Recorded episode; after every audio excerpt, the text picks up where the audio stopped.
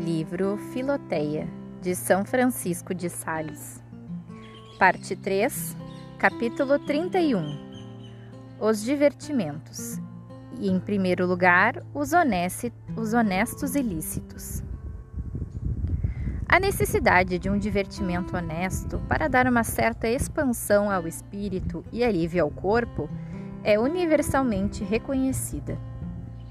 Conta o beato Cassiano que um caçador, encontrando São João Evangelista a brincar com uma perdiz que segurava em suas mãos, lhe perguntou como um homem como ele podia perder tempo com um divertimento semelhante.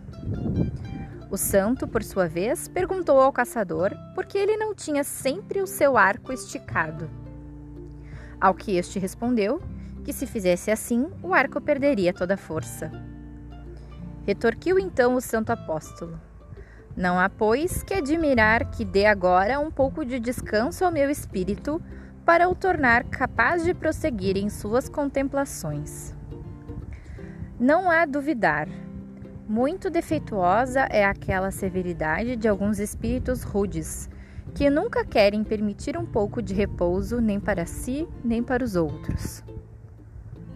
Passear para esparecer um pouco, divertir-se numa conversação animada e agradável, tocar piano ou um outro instrumento, cantar com acompanhamento, ir à caça, todos esses divertimentos tão honestos que para tomar parte neles basta a prudência vulgar, que regra todas as coisas segundo a ordem, o lugar e a medida conveniente.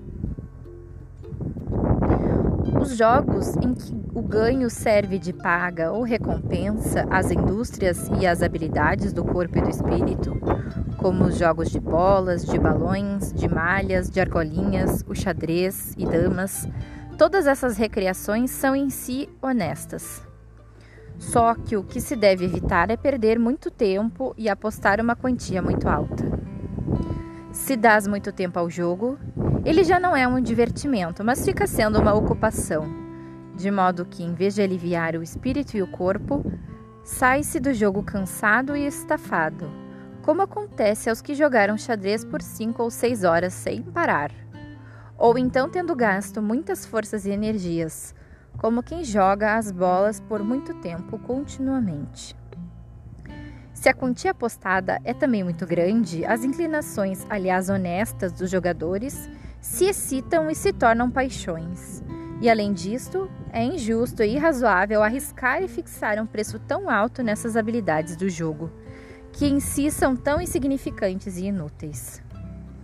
Sobretudo, toma todo o cuidado, Filoteia, que tem teu coração para não se apegar a essas coisas por melhor que seja um divertimento, não devemos atar a ele o coração e o afeto. Não digo que não se ache gosto no jogo, quando se está jogando, porque senão não seria um divertimento. Digo somente que não se deve ir ao ponto de desejá-lo ansiosamente como uma coisa de grande importância.